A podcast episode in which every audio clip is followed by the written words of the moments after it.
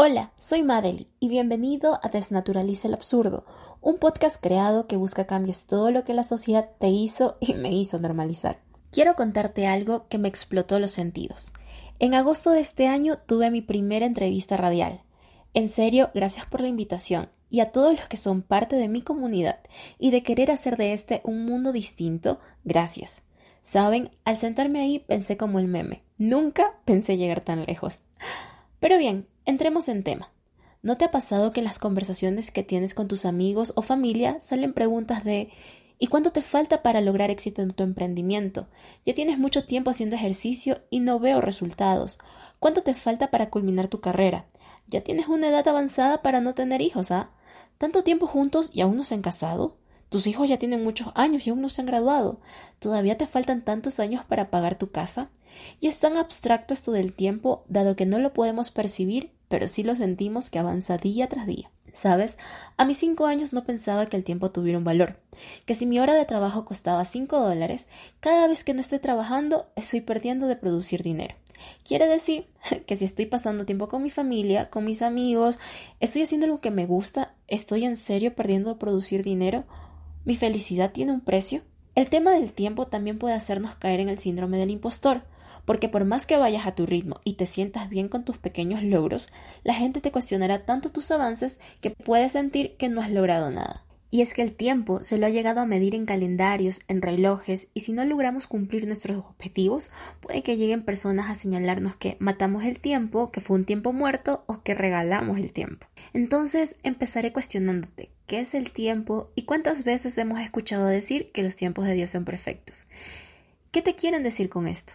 ¿Acaso es Dios en sus mandamientos o en sus textos sagrados quien nos dice que en un rango de meses, años, pues vas a tener tiempo de cumplir tus objetivos, de sanar heridas?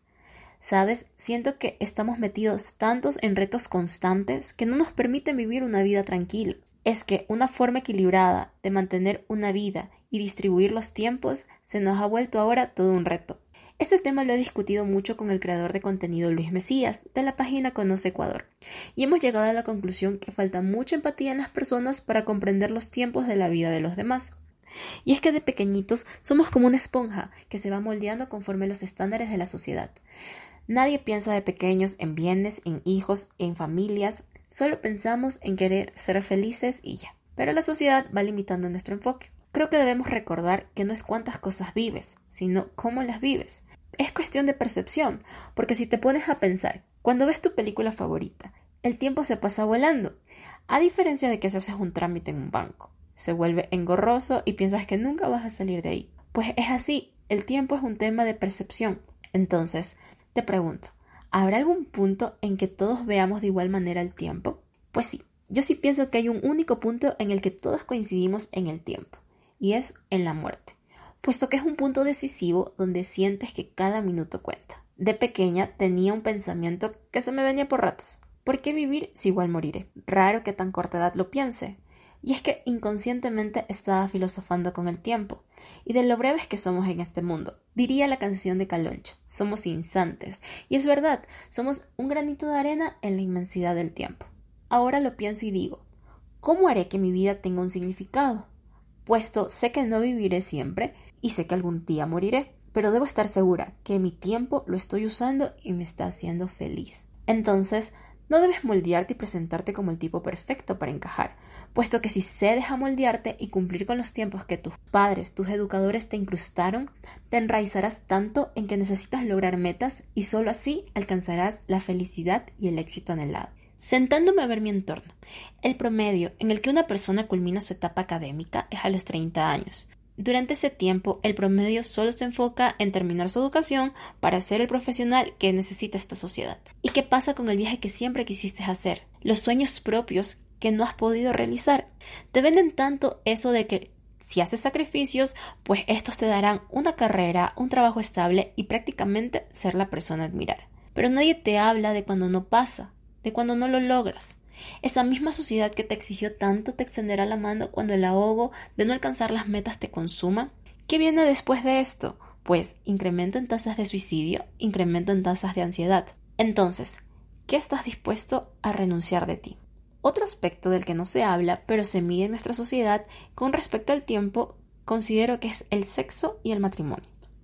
Como mujeres en una sociedad machista, nos dicen que debemos esperar hasta cierta edad para el matrimonio. Pasado un tiempo ya no seremos aptas para casarnos. Y para iniciar una vida sexualmente activa también debemos esperar un tiempo acorde.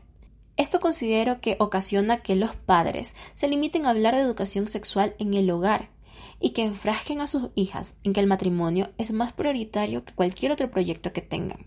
Ahora, ¿Qué pasa con los hombres? Que esta misma sociedad machista les define que para ser más hombre, si inicias tu vida sexual a temprana edad o que si tienes más parejas sexuales que tu compañero, pues serás mejor que cualquiera.